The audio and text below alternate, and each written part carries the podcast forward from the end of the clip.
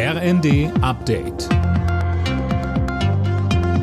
Stündlich neu. Auf den Punkt informiert.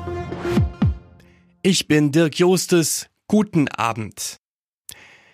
In einem Telefonat hat sich der ukrainische Präsident Zelensky bei Kanzler Scholz für die geplanten Waffenlieferungen bedankt. Die russische Botschaft in Berlin warf Deutschland dagegen eine gefährliche Eskalation des Konfliktes vor. Deutschland will unter anderem Marder-Schützenpanzer an die Ukraine liefern. Nachdem der Bund zugesagt hat, der Ukraine Marder-Panzer zu liefern, werden weitere Forderungen laut. Aus der Opposition, aber auch aus Reihen von FDP und Grünen heißt es, Deutschland muss auch Leopard 2 Panzer liefern.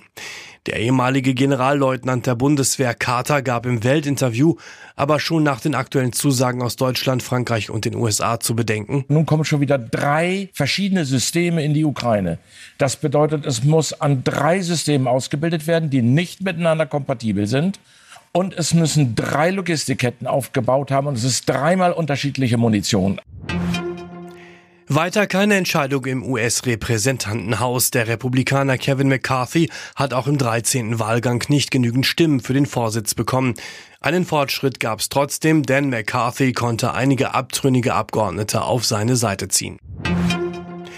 Die Dezemberentlastung für Gaskunden hat offenbar gut funktioniert. Laut den Stadtwerken und kommunalen Energieversorgern ist die Abwicklung weitgehend problemlos verlaufen. Eileen Schallhorn. Ja, und das trotz des hohen Aufwands und extremen Zeitdrucks, so ein Sprecher des Verbandes der kommunalen Unternehmen. Auch die Erstattung der entsprechenden Finanzmittel durch den Bund hat demnach funktioniert. Vereinzelt gab es dann aber doch ein paar Probleme und Irrtümer. Bei Millionen Zahlungsvorgängen und vielen Kundenanfragen ist das laut VKU aber unvermeidbar. Der Bund hatte die Kosten für den Dezemberabschlag für Gas und Wärme übernommen, um die Zeit bis zur Gaspreisbremse zu überbrücken. Der norwegische Skispringer Halvor Egner Granerüth hat die Vier-Schanzentournee gewonnen. Er entschied auch das letzte Springen in Bischofshofen für sich. Für die Deutschen verlief die Tournee enttäuschend. Als bester Deutscher landete Andreas Wellinger in der Gesamtwertung auf Rang 11. Alle Nachrichten auf rnd.de